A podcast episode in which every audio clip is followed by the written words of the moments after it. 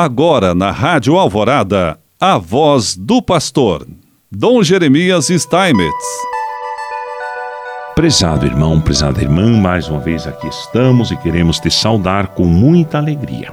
Nós estamos aqui, através do rádio, refletindo um pouquinho sobre a Assembleia Eclesial Latino-Americana já falamos sobre os desafios, já falamos sobre muitos problemas, né, que cada vez mais aparecem, a gente percebe como a igreja precisa continuar trabalhando.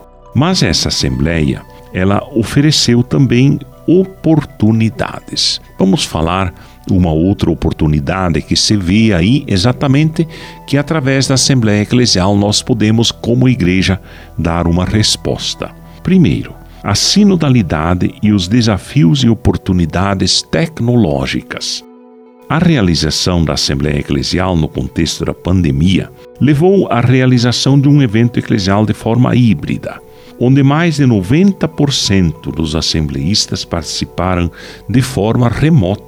Apesar das limitações que a tecnologia oferece, não permitir a interação direta das pessoas e dificultar a articulação de pessoas e grupos, é preciso reconhecer que o formato permitiu realizar um evento com tantas pessoas 1.036 pessoas com baixo custo e com o devido distanciamento social. A experiência de uma assembleia eclesial híbrida insere-se num contexto maior em que, desde o início das comunidades, paróquias, dioceses, organismos do povo de Deus, tiveram que se adaptar ao novo contexto da pandemia, realizando reuniões, eventos de forma remota. Uma outra oportunidade é a sinodalidade e o diálogo com a sociedade.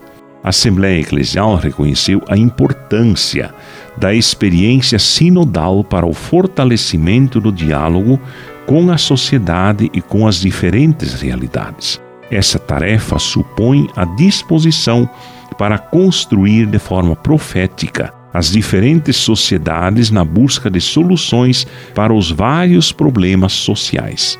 O exercício do caminho sinodal prepara os cristãos para contribuir de forma crítica e profética com o fortalecimento da democracia e com a luta por uma sociedade baseada na ética e na vida. Uma outra oportunidade grande é a sinodalidade e o cuidado da casa comum. A dinâmica da sinodalidade pode ultrapassar as fronteiras da própria igreja e mostrar ao mundo que a igreja é uma comunidade que quer compartilhar com todas as pessoas as alegrias, as esperanças, as tristezas e angústias da humanidade. A missão da igreja exige uma simbiose com as necessidades da humanidade, sobretudo com os mais vulneráveis. Nestes tempos, o grande desafio é contribuir com a construção da casa comum na luta pelo respeito ao meio ambiente, mas também na luta por terra, teto, trabalho, por alimento para todos.